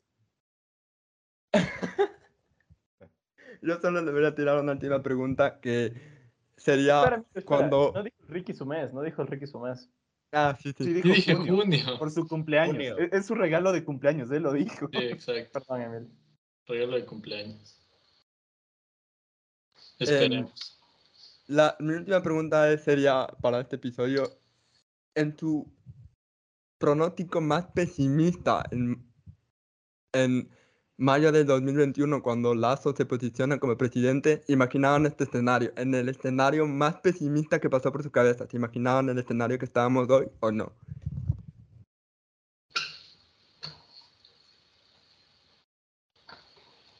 No, la verdad. Cuando Moreno comenzó a repartir los hospitales y comenzaron a morir gente alrededor de eso, no. No, ni en vergas, o sea, no. Creo que Yo creo que mi punto de inflexión fue justo fue justo cuando empezaron ya las masacres, pero mal. O sea, cuando ya las masacres no había como un, un, un método de contención absoluto. Cuando llegaban como a las cárceles a tomarse fotos y ya no podían ni siquiera tomarse fotos. Creo que ahí ya me di cuenta de que la huevada iba, iba para mal. Ajá. O sea, yo incluso entré como en este discurso pesimista de dije, chucha, en empezar con los escuadrones volantes y huevadas por el estilo. No, no, no tienen la, capacidad. Oigan, sí. Espérate, yo tengo una pregunta que esta sí les va a costar bastante. ¿Prefieren la decisión de Lazo o hubieran preferido un buquel? Un buquelazo así. No pueden, no pueden, el suicidio no es una opción, desaparecer de Ecuador, no pueden salir de Ecuador. Tienes que decidir o el uno o lo otro. Entendiendo que la cuestión centroamericana es muy diferente a la nuestra. Eh, Completamente. Sí, o sea, es, es, es, pocas veces en el mundo lo que pasó en Centroamérica, ¿no? Pero em, sí, o sea, yo siempre me voy a, yo siempre me voy a quedar, creo que, creo que dentro de todo, o sea, esto es, esto es terrible decirlo, pero dentro de todo Ecuador sigue siendo y, y ha sido eh, uno de los países eh, más estables, eh, no tanto desde una perspectiva institucional, sino en, en, todo lo que está por fuera, digamos. O sea, nunca hemos tenido un proceso tan violento como el que vivió Perú, Nunca hemos tenido un proceso tan violento como el que vivió Colombia, ni hablar de Centroamérica, ¿no? Y eso creo que se debe a varios factores eh, geográficos y culturales del Ecuador. Eh, pero sí, o sea, si es que tú me haces escoger entre un dictador suelo centroamericano y el presidente, el presidente que puso en, tela de duda la ineptitud de, de Lenín Moreno, me quedo con, con el inepto de Lazo, sí. O sea, porque no, no, no, no, podemos, no podemos así como hacer eh, disminuir la situación centroamericana. Es, es, demasiado fuerte lo que ha pasado en esa, en esa región. Eh, la otra opción que se me ocurre es que si ponemos en un podio a Abdalá Bucaram y a Guillermo Lazo, ¿quién gana como el presidente del Ecuador? Lazo. Lazo. Es capcioso porque Lazo sí llegó a ser presidente, loco. Abdalá solo entró con sacos y se fue hace. La, la buena, no, no, la buena comparación es Gutiérrez Lazo. Esa es la buena comparación. Gutiérrez, creo. Con Lucia estábamos mejor. Con Lucia sí estábamos mejor, loco. Ya dejémonos de, de bromas. Es la realidad. Yo, yo, yo, que, esa, esa es la respuesta, esa es la respuesta a una de las preguntas de por qué hay este, eh, ¿cómo se llama? Como no hay revueltas en la calle, a ver, ¿quién, quién, quién sacó a Lucio? ¿Quién sacó a, a Yamil Maguad? ¿Quién sacó? ciertamente las organizaciones sociales son las que generan la carne en la calle, o sea, las que ponen la gente masivamente y las que organizan a la gente, pero los que cambian los presidentes son las clases medias percibidas a sí mismas como clases medias porque no lo son.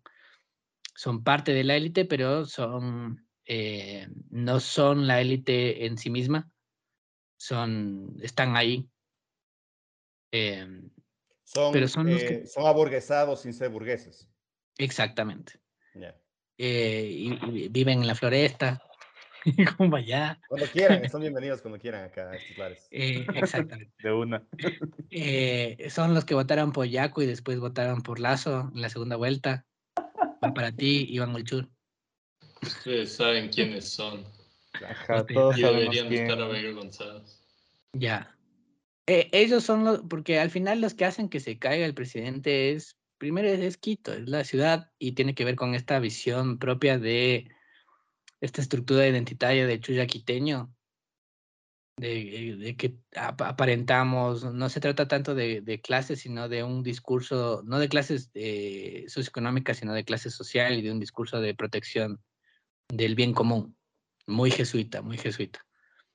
Eh, y, nada, entonces esa, esa clase tiene miedo, está guardada, eh, no quiere salir y es la que ahorita está diciendo, ojalá venga un Bukele.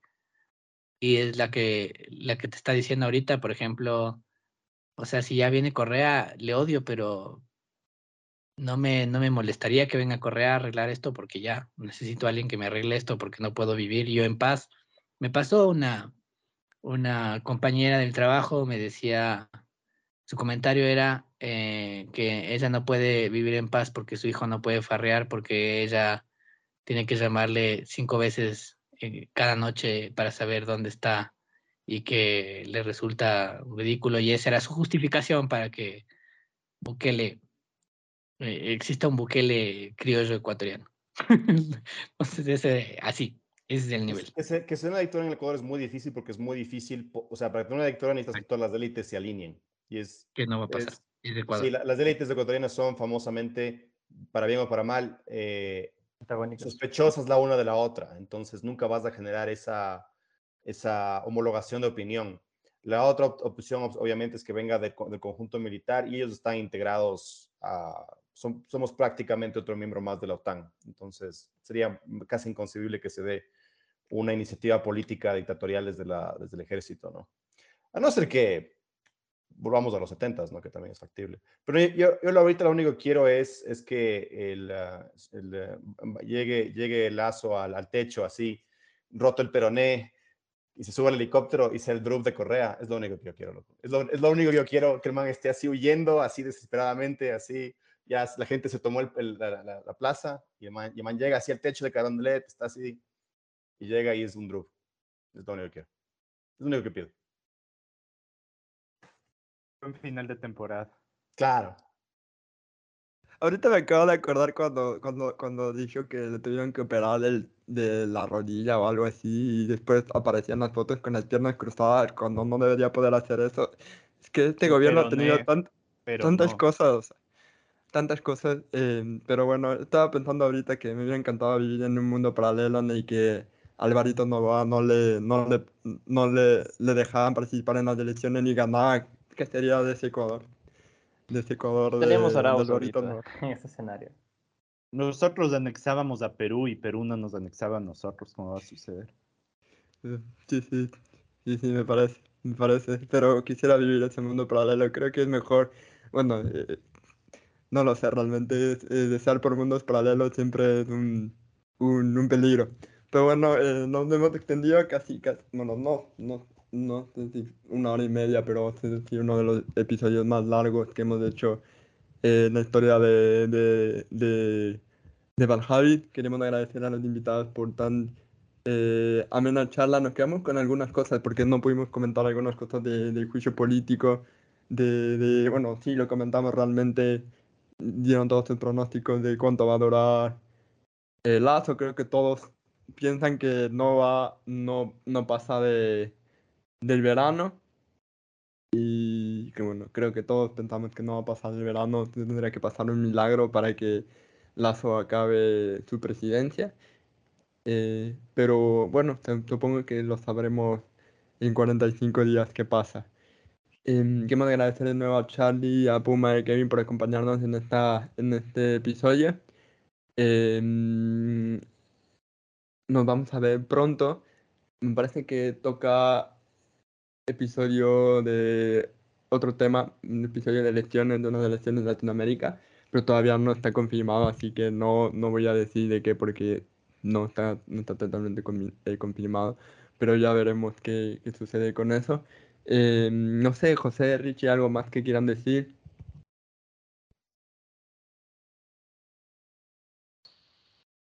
Muchas gracias a los invitados igual. Un episodio súper interesante y no sé, esperemos que hayan buenas noticias, que al menos no, es, no, hicimos ninguna predicción, así que no nos pueden culpar por lo que pase, como me han estado culpando últimamente. Pero creo que sí había un aire de pesimismo y tal vez en ese sentido espero que estemos medio equivocados. Yo anulo la mufa de los que dicen que va a haber juicio político y va a salir bien. Y que, que me sirvió anular la mufa de que Messi sería campeón del mundo. Espero esto, esto también sirva. Eh, les agradezco por la invitación. Les mando un abrazo. Cuídense. Muchas gracias a los invitados. Realmente estuvo y no sé, esperemos que pase lo que pase de aquí a septiembre más o menos que hacemos la segunda reunión, podemos reírnos aunque sea un poco. Aunque no, de hecho en mayo debemos re- reunir a gente para hablar de que sería ya el segundo, es recién el segundo año de Lazo. Esto se siente ya como cinco años, se siente como una década prácticamente. Bienvenido a, a la década de 2020. Desde ahí se alteró el tiempo y ya nada volvió a ser lo mismo. Sí, eh, honestamente. Pues bueno, eh, muchas gracias a todos y nos vemos pronto eh, en una semana. Hasta luego.